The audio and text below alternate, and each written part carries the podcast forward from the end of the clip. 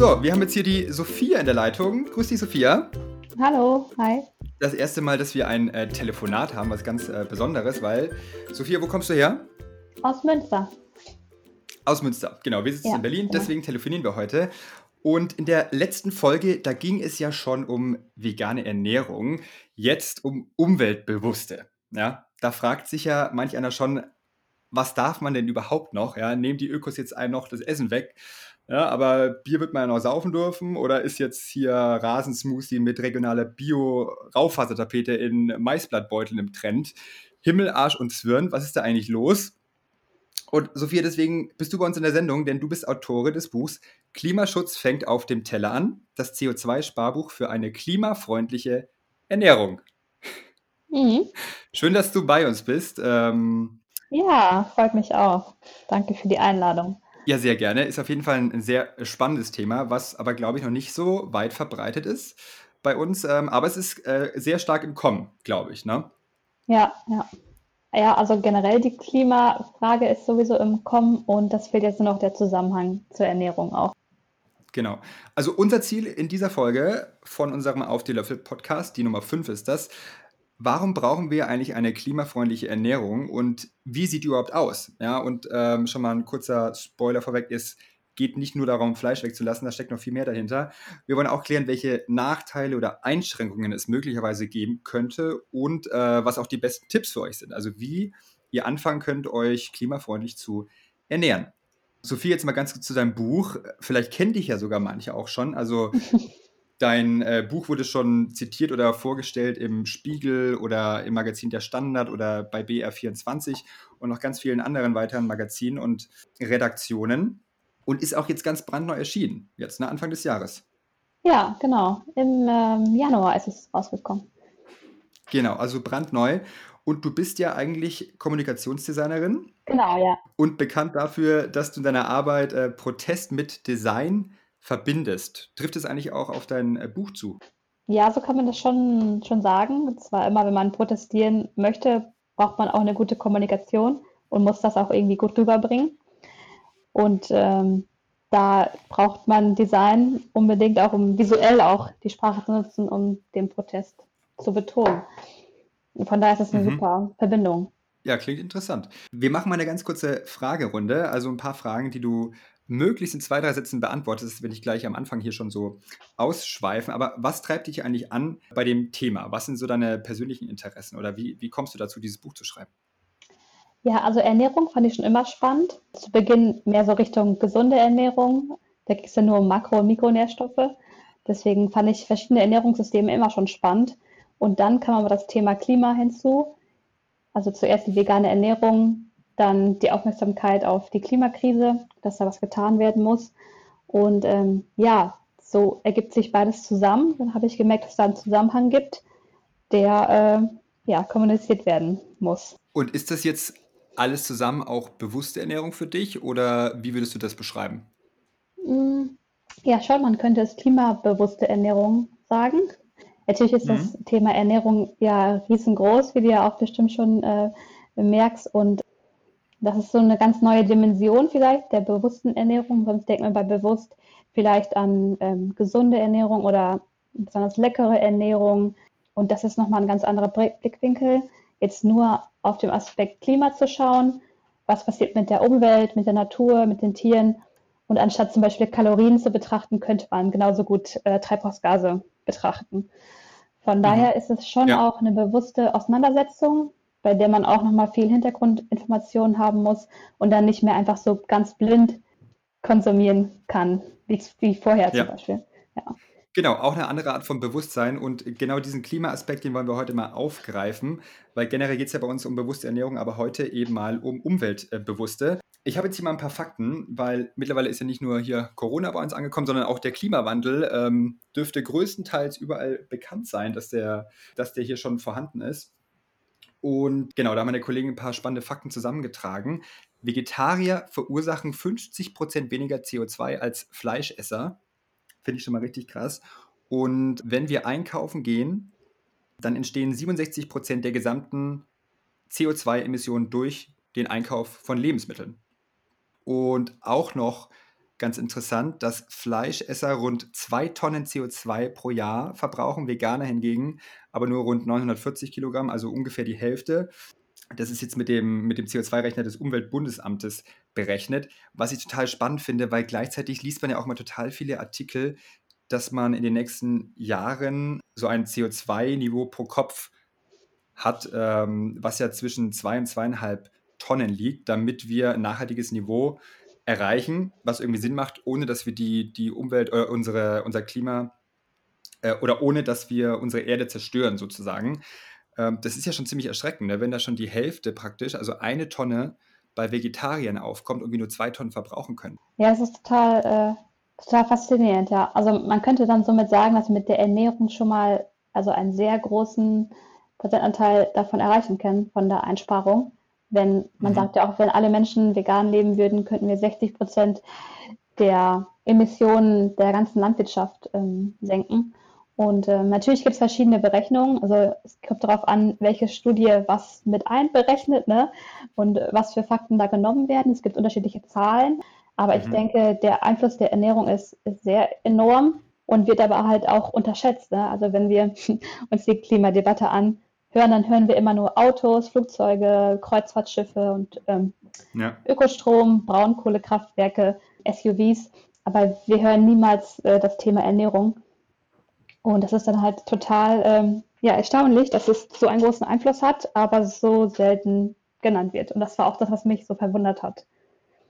Ja, das stimmt. Ja. Hast du denn jetzt ähm, in Bezug auf die Zahlen andere Werte oder waren die auch so ungefähr in dem Bereich, was dir so bekannt ist? Ja, die waren auch ungefähr so in dem Bereich. Leichte, leichte Abstufung, aber ja, das passt schon. Wenn man sich so ein Ampelsystem vorstellt, dann können wir uns beim Fleischesser so einen ganz großen, hohen roten Balken anschauen, dann vegetarisch schon ein bisschen weniger und dann Veganer nochmal mhm. einen Step äh, deutlich weniger. Ja. ja, fast schon, der ist ja fast bei einem Sechstel oder bei einem Fünftel vielleicht. Mhm. Ne? Also schon, mhm. Schon enorm. Ja, wobei die Grafiken da unterscheiden, aber man kann festhalten, vegane Ernährung spart mindestens die Hälfte an CO2 ein und natürlich auch an anderen ähm, Treibhausgasen. Es geht ja nicht immer nur um CO2. Methan ist ja zum Beispiel auch ein Treibhausgas. Das kann man dann alles CO2-äquivalent berechnen. So sind die meisten Rechnungen ja aufgebaut, oder? Genau, also deswegen habe ich auch in meinem Buch die Werte als CO2-äquivalent. Dabei werden alle Treibhausgase zusammengenommen. Und wenn wir zum Beispiel auf Methan schauen, ist das 30-fach so stark wie CO2. Das wissen auch nicht viele. Und ähm, daher haben wir halt diesen, den Wert des CO2-Äquivalent der alle Treibhausgase zusammenfasst. Krass, das wusste ich auch nicht, 30-fach. Ja. Jetzt mal ganz allgemein gefragt, welchen Einfluss hat die Ernährung denn aus deiner Sicht auf das Klima? Also jetzt anteilig zu allem anderen, äh, mit dem wir CO2 ausstoßen. Mhm. Ja, ich beziehe mich da auf die äh, 20 Prozent. Also sozusagen 20 Prozent der ähm, Treibhausgase kommen aus unserer Ernährung. Mhm. Es gibt aber auch andere Studien, andere Quellen, die sagen zum Beispiel 50 Prozent. Genau, ja. Und ich habe jetzt im Buch auf die 20 Prozent festgelegt und ich denke, das ist auch realistisch. Und äh, genau, da gibt es viel Einsparungspotenzial. Und kannst du uns mal erklären, wodurch das CO2 überhaupt entsteht? Da gibt es wahrscheinlich verschiedene Faktoren, die da, die da einwirken, oder? Genau, ja, das sind ähm, richtig viele Einflussfaktoren. Dabei schaut man sich immer den gesamten Produktionsablauf der Lebensmittel an. Das fängt dann ähm, an, zum Beispiel bei der Futtermittelproduktion für die Nutztiere. Also wenn zum Beispiel Futtermittel angebaut werden, dadurch muss erst zum Beispiel teilweise Wald genommen werden und an der Stelle wachsen dann Futtermittel. Dann kommt es dazu die, die Düngung, bei der auch Methan und Lachgas ähm, zum Einsatz kommen, ähm, Pflanzenschutzmittel und dann geht es weiter mit dem Transport vom Futter zum Zuchtbetrieb, dann die Energie mhm. ähm, in der Tierhaltung, dazu dann zum Beispiel auch die Atmung der Tiere, also die äh, Rülpse und Pfütze der, der Tiere, ähm, die Ausscheidung, Kot und Urin und dann nochmal der Transport zur Verarbeitung, dann die Verarbeitung in der, in der Industrie auch, die Prozesse. Da fallen auch Treibhausgase an. Ja, und dann kommt einiges zusammen. Natürlich dann auch noch die, die Kühlung, wenn es gekühlt werden muss, da wird Energie benötigt. Und wenn man sich diese ganzen okay, Prozess wow. Also anschaut, also, ja. Eine ganze Palette voll. Das genau, beachtet man ja. ja. wahrscheinlich immer so gar nicht, wenn man da so ein Stück Butter im, im Kühlregal liegen sieht, ne? Mhm. Ist denn damit hast du es ja eigentlich schon beantwortet. Also nicht nur Fleisch, sondern auch Molke oder Molkereiprodukte sind sehr problematisch wahrscheinlich, oder? CO2-bedingt. Oder ist Butter da ein extremes Beispiel? Butter ist ein sehr extremes Beispiel, aber generell können wir sagen, dass die tierischen Produkte immer klimaschädlicher sind als die pflanzlichen. Das kann man sich auch mhm. ganz einfach vor, äh, vor Augen führen, indem wir wissen, dass man erstmal sieben pflanzliche Kalorien verfüttern muss, um eine tierische zu erhalten. Ähm, mhm. Oder zum Beispiel in der, wenn es jetzt Biotiere sind, würde man sagen, zwölf pflanzliche Kalorien werden verfüttert, um eine tierische zu erhalten. Das heißt, wir haben schon immer einen sehr großen Ressourceneinsatz, um tierische Produkte zu erstellen. Daher könnte man sagen, dass alles, was vom Tier kommt, erstmal allgemein aufwendiger ist und klimaschädlicher als pflanzliche Lebensmittel. Mhm. Genau, und ähm, ja, dazu können dann auch die Molkereiprodukte, die ja halt auch okay, von der Kuh kommen. Ja.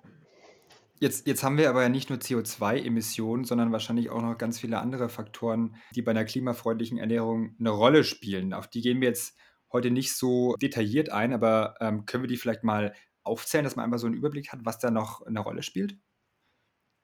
Hm, Also zum Beispiel, wenn ich jetzt dran denke, äh, ah. Keimresistenzen in der Tierproduktion ist ja auch ein großes Thema eigentlich, oder? Dass sich zum Beispiel Keime, wie jetzt auch der Coronavirus, entwickeln, die uns Menschen irgendwann mal ziemlich schaden oder uns sogar im Zweifelfall umbringen könnten.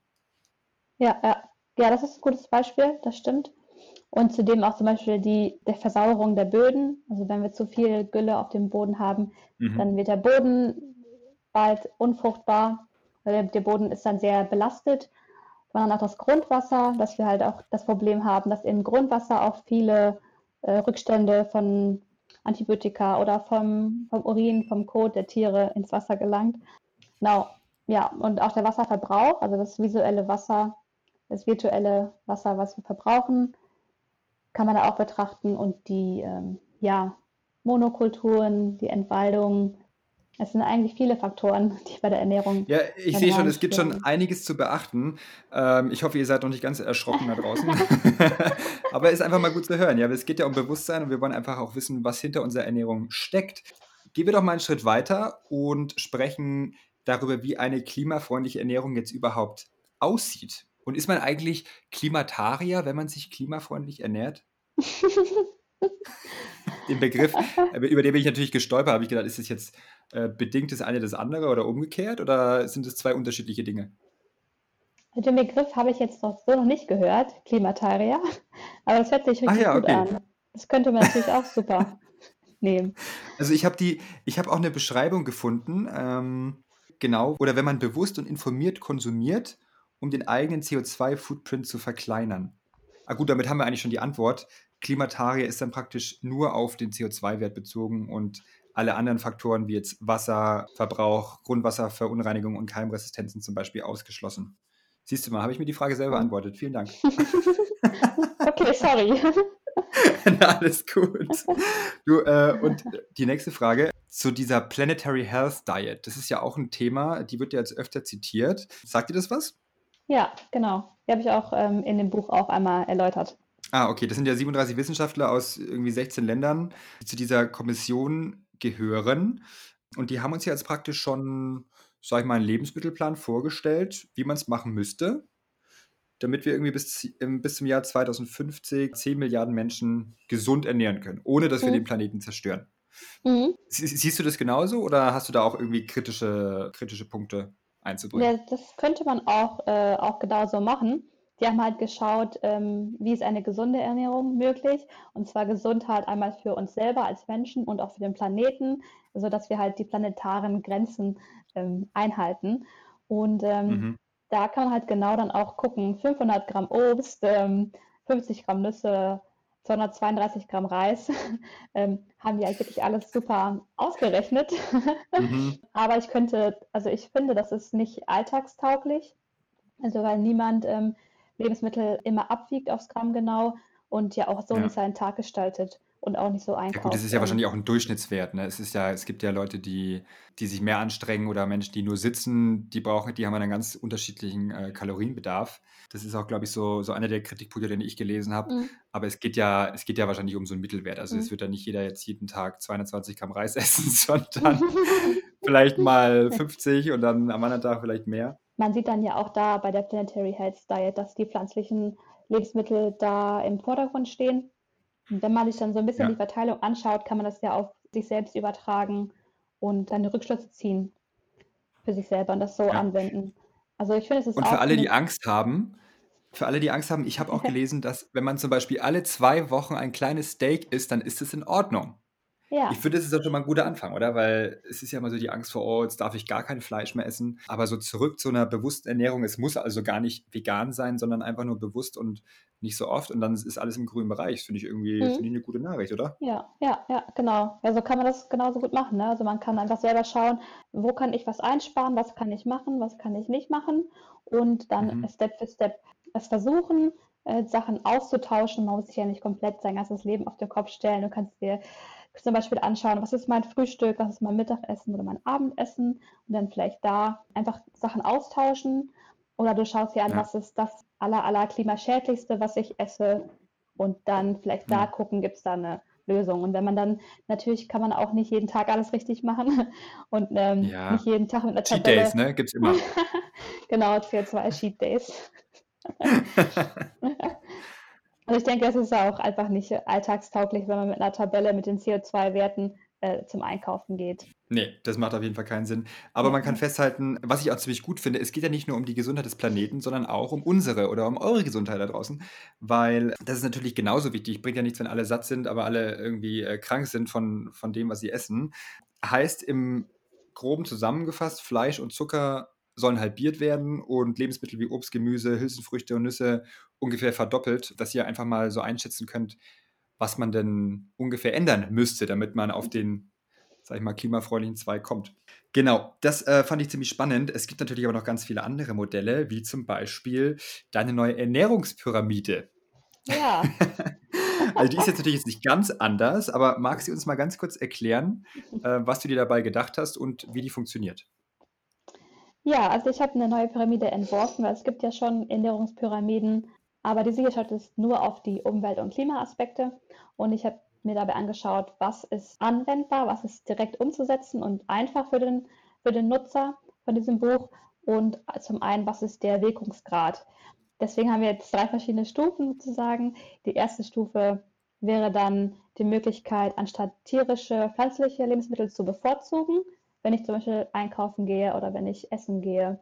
Und das ist der größte Bereich, äh, weil ich da Mhm. die größtmögliche Einsparungspotenzial habe an Treibhausgasen und zum einen, weil es einfach ist zu unterscheiden. Also, bei dieser Unterscheidung brauchen wir jetzt nicht so viel Hintergrundinformationen. Wir können direkt unterscheiden zwischen pflanzlich und tierisch.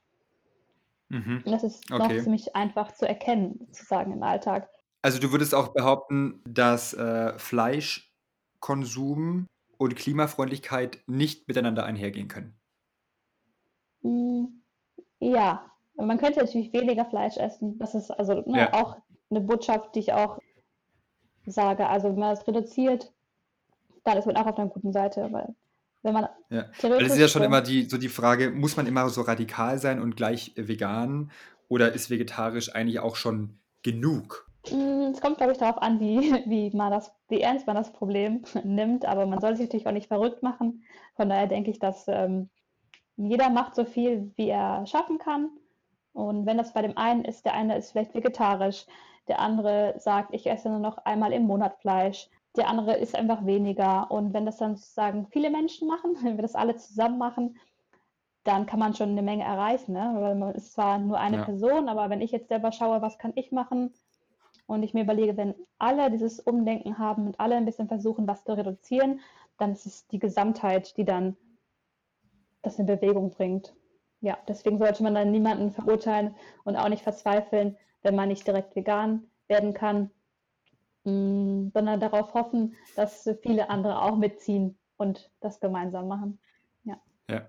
Ich finde es auch immer gut, wenn man sagt, nicht vegan sein kann, ne? Weil Ich finde, es gibt ja immer Traditionen und ich glaube, das war auch ein Argument bei der Planetary Health Diet. Ähm, es ist unmöglich, so Traditionen ähm, zu brechen und die komplett aufzulösen, beziehungsweise die Gewohnheiten so krass umzustrukturieren. Ja, wie zum Beispiel jetzt in Amerika wird super viel Fleisch gegessen und in Afrika wird super viel Getreide gegessen und da jetzt Menschen zu bringen, ja ungefähr das Gleiche zu essen, ist unmöglich. Mhm. Wobei ich immer der Meinung bin, dass das alles eine Sache der Gewohnheit ist. Ne? Und wenn man zum Beispiel jetzt nach meiner, nach meiner Ernährungspyramide schaut und äh, man sagt, ich kann nicht auf Fleisch verzichten, dann könnte man ja auch den Step 2 und den Step 3 zuerst machen und vielleicht schauen, mhm. bio, regional zu kaufen, saisonal und diese Sachen mh, mm, zu betrachten und dann zu sagen, ja, den anderen Step kann ich jetzt noch nicht machen, deswegen schaue ich mir andere Möglichkeiten an. So, also mhm. nur wenn ich jetzt vegan lebe, bin ich jetzt nicht der klimafreundlichste Mensch überhaupt. Also ich kann immer noch viele andere Sachen klimaschädlich machen. Ne? Klar, ein kleines Stück Hühnchen vom, vom Nachbarn ist immer noch besser als ein ganzes argentinisches Rindsteak, was einmal um die Welt geflogen ist. Ne? Ja, ja, genau. Ähm, du hast ja gerade schon angesprochen, der zweite Step war Regionalität und Saisonalität mhm. beim Essen. Wie wichtig ist es denn oder äh, was für eine Größe misst du dem Ganzen zu? Also ich würde sagen, bei dem pflanzlichen kann man ungefähr 60 Prozent einsparen. Dann beim saisonal, regional kann man nochmal on top 20 Prozent, 10 bis 20 Prozent Treibhausgase reduzieren und beim Bio auch nochmal 10 bis 20 Prozent reduzieren zum vorherigen. Okay, also wenn ich jetzt die importierte Flugmango habe und ähm, das Huhn vom Nachbarn nebenan, was ist dann schlimmer? Ja, okay, so, so pauschal kann man das auch nicht immer sagen. Könnte man sich natürlich ausrechnen. Mm, aber es kommt dann auch darauf an, äh, womit das Hühnchen gefüttert wurde. Also wenn wir auf das Mit dem, mit dem Futter, was beim Nachbarn produziert wurde. Ah, ja, dann ist das vielleicht in dem Falle äh, klimafreundlicher. Das Hühnchen vom Nachbarn, ja. Ja, okay. Ja, das ist ja aber leider nur eine Theorie, ne? weil wir haben ja in der letzten Folge schon herausgefunden, dass 99 Prozent aller Tiere in Intensivtierhaltung leben und da gibt es keinen Bauern, der das äh, Hühnchen liebevoll füttert, ne? Ja, und auch es ist auch, glaube ich, schwer, ein Stück Fleisch zu finden, was dann nur mit äh, deutschem Futter gefuttert, gefüttert wurde. Also wir mhm. wissen ja auch, dass ein Großteil der Futtermittel auch ähm, aus Brasilien, Argentinien, aus den Amazonasgebieten kommt und von daher ist es dann ja auch nicht mehr regional, wenn das Tier vorher mit ähm, Futtermittel aus Argentinien gefüttert wurde, was dann hierher gebracht ja. wurde. Ja. Ja. Genau. Okay, das war der Punkt Regionalität. Jetzt gibt es noch die, die letzte Stufe ganz oben und zwar äh, Bioqualität. Wieso ist das jetzt am wenigsten wichtig? Ja, ist auch noch wichtig, aber ich habe es jetzt noch ganz oben gesetzt, weil das vielleicht nicht für jeden möglich ist oder es nicht immer erreichbar ist. Also ich habe mhm. mir dabei vorgestellt, dass wenn wir jetzt in den Supermarkt gehen und dann zum Beispiel vor dem Gemüseregal stehen und dann uns erst für regional entscheiden und danach für das Bio-Lebensmittel, weil es vielleicht nicht immer im Angebot da ist und weil es mhm. vielleicht nicht für jeden bezahlbar ist. Hm, deswegen spielen da die Faktoren, also Anwendbarkeit, Machbarkeit zusammen mit der Wirkung. Aber biologisch ja. ist natürlich genauso wichtig wie regional und saisonal. Nur ist dann die Frage, ist es für jeden erreichbar in dem Moment. Deswegen ja. habe ich das noch ganz oben gesetzt, genau. Ja. Okay, also im übertragenen Sinne, ähm, falls da draußen noch ähm, viele Fleischesser sind, weil das ja auch so dieses Thema ist, das regionale Bio-Tofu wäre sozusagen das perfekte Pendant zu einem argentinischen Rumsteak mit Nicht-Bio-Qualität. also nicht das perfekte Pendant, sondern äh, der perfekte Ersatz, so rum. Genau. Wir haben erst die, äh, das pflanzliche Lebensmittel, also Tofu, dann kommt Regionalität, das heißt, das Soja wurde in Deutschland angebaut und dann noch die Bioqualität, das heißt ohne Pestizide, ohne Gentechnik und so weiter. Und dann ist es ähm, der totale Jackpot. Und dann ist es der totale Jackpot. Und es ist auch nicht so schwer zu finden. Gibt es eigentlich überall. Äh, mittlerweile sehe ich immer wieder, immer öfter ähm, Tofu aus äh, deutschem Anbau oder aus Frankreich oder Österreich, was ja auch immer noch in Ordnung ist im Vergleich. Genau. Schaut euch da am besten mal um, aber wir kommen später noch zu den Tipps. Jetzt vielleicht erstmal ein bisschen der kritische Aspekt dabei. Beziehungsweise vielleicht gibt es ja auch gar keinen, aber findest du, es gibt Abstriche, die man machen muss, wenn man sich jetzt klimafreundlich ernährt? Ja, man könnte es natürlich als Abstrich sehen, dass ich jetzt äh, nicht den ganzen Tag lang Papayas essen kann, Avocados aus Chile essen kann ähm, Ananas essen kann. Das könnte eine Einschränkung sein. Mhm. Und für dich ist es subjektiv, also du bist ja wahrscheinlich schon viel mehr drin in dem Thema als die meisten von uns und praktizierst es ja wahrscheinlich auch, nehme ich jetzt mal an. Ja. Äh, gewöhnt man sich da schnell dran oder sagst du immer noch: „Oh Mensch, ich muss mich schon mal zusammenreißen und irgendwie habe ich das Gefühl, ich muss stark verzichten?“ Ich habe mich schon daran gewöhnt. Also, mich schrecken diese kleinen Schildchen immer so sehr ab. Also, wenn ich einkaufen gehe und beim Gemüseregal stehe, da steht dann ja immer Chile, China, Südafrika Mhm, ja. direkt unter dem Preisschild und dann oh, dann wenn ich dann den Ingwer da sehe und da steht China drunter, dann denke ich: „Oh ne, das ist nicht so schön.“ Ähm, aber Okay, weil so weit weg. ja, genau, oder Wo Avocados wo aus kommt denn der. Ingwer her? Wo äh, wo wächst denn der nächste Ingwer bei uns? Weiß ich gar nicht. Also, ich habe ihn tatsächlich selber auch in in Südostasien gesehen. In, ähm, Thailand war das, glaube ich, auch im Norden. Da haben Mhm. sie auch Ingwer angebaut, Mhm. ja. Aber was Mhm. Näheres ist mir jetzt noch gar nicht über 'n Weg gelaufen. Ja, es gibt nicht für alles 'n Ersatz, aber wenn man mal einmal so rüberschaut zum Beispiel, dann kann man dann kannst du entweder links den äh, den Apfel aus Deutschland greifen oder rechts den Apfel aus ganz woanders oder die Weintrauben aus Ja. Südafrika greifen oder woanders. Also, Ja. Also, so was finde ich, macht ja auch überhaupt keinen Sinn, ne? Ich mhm, meine, mhm, wir haben keine Mangos, aber wir haben ja tonnenweise Äpfeln, äh, genau, die erschlagen uns ja schon fast. Also, da warum braucht man überhaupt als Supermarkthändler 'n Apfel aus, äh, Timbuktu, ne? genau, Macht keinen ja, Sinn eigentlich. ja, Ne. Also, da auf jeden Fall drauf achten, ja. Das ist 'n 'n genau. guter Tipp. Ja, das ist steht halt meistens dran, also natürlich nicht immer, weil die Händler sind nicht verpflichtet, das Land draufzuschreiben, auch nicht die Transportart. Also, wenn man Glück hat, steht's Ja. dran, wenn nicht, dann könnte man es vielleicht wissen, indem man ungefähr weiß, was wo wächst, aber das weiß man auch nicht immer. Aber ich selber, ich bin jetzt auch glücklich mit dem Obst und Gemüse, was ich in Europa oder hier in der Nähe, ähm, kaufen kann. Hm, ja, und wenn ich mir dann zwischendurch mal 'ne Papaya gönne, einmal im Monat, dann, äh, muss Ja. auch zu schätzen wissen.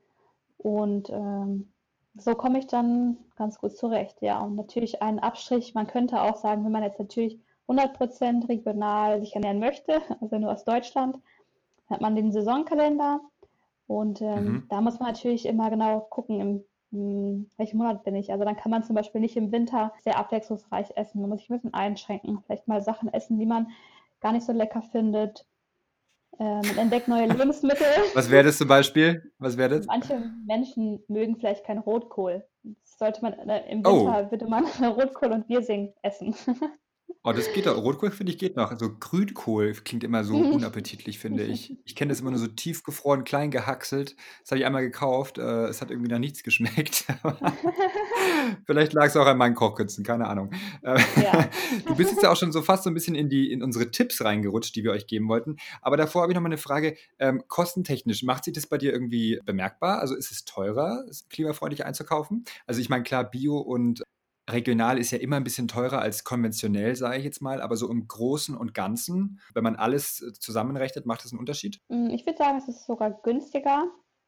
Natürlich, weil Fleisch und Käse und so weiter ja eigentlich sehr teuer sind und deswegen spare ich da viel Geld, würde ich sagen. Mhm. Ja. Ja, zumindest von guter Qualität, ne? Fleisch ist ja eigentlich viel zu billig, wenn man's mit manchen Produkten, äh, vergleicht. Aber ja, das stimmt. Manche Produkte Ja. sind natürlich extrem teuer, ja. Ja. Ja, genau, wenn ich aber dann ähm, ich versuche halt auch oft zum Beispiel aufm Markt oder im Unverpacktladen einzukaufen, dann wird's natürlich wieder teurer.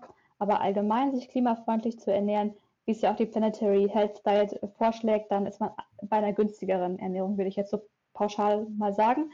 Es kommt natürlich Ja. darauf an, was man, äh, macht, ne? Ob man jetzt immer ins Restaurant geht oder selber kocht. Da gibt's ja Unterschiede. Aber ich würde nicht sagen, dass es unbedingt teurer ist, sich klimafreundlich zu ernähren.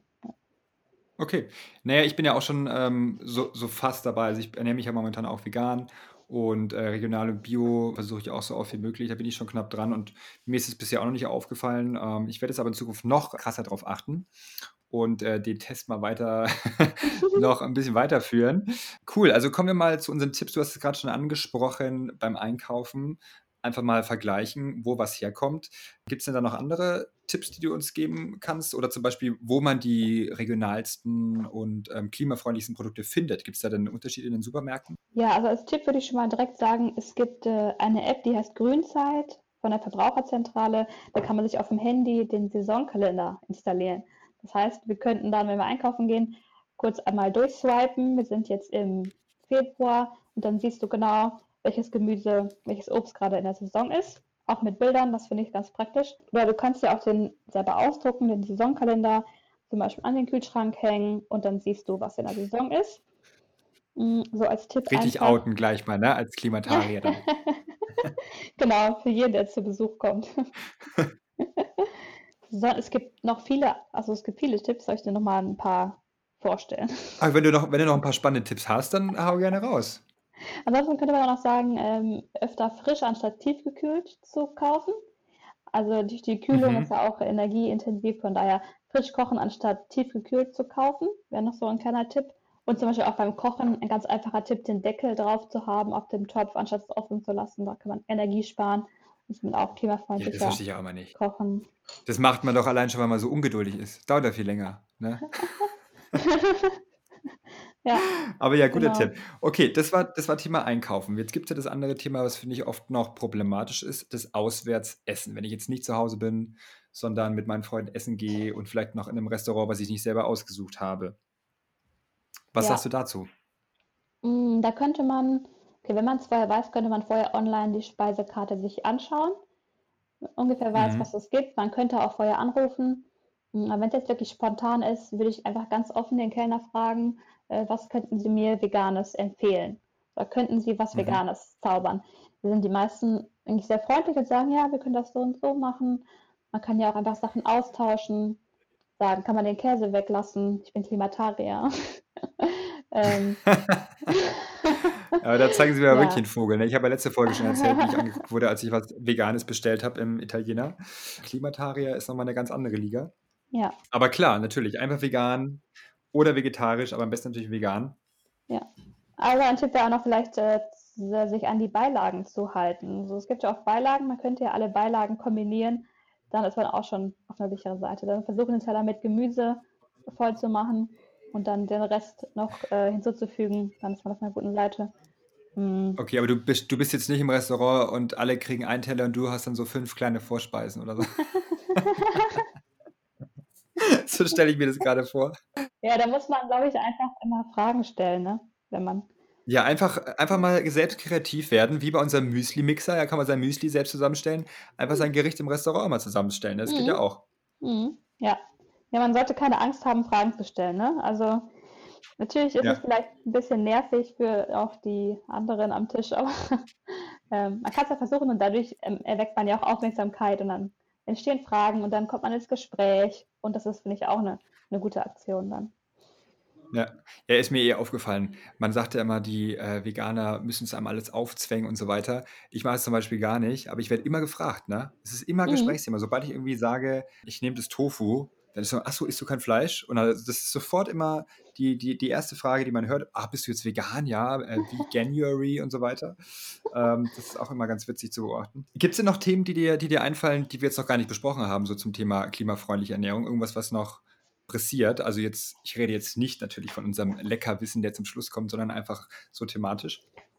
Ja, sonst das Thema Lebensmittelverschwendung ist auch noch ein Thema, was natürlich in Deutschland auch Mhm. sehr extrem ist. Also dass fast die Hälfte der Lebensmittel weggeschmissen werden, dass man auch einfach schaut, dass man Sachen aufbraucht und aufisst, anstatt sie wegzuwerfen. Ja. Das sollte aber eigentlich auch selbstverständlich sein.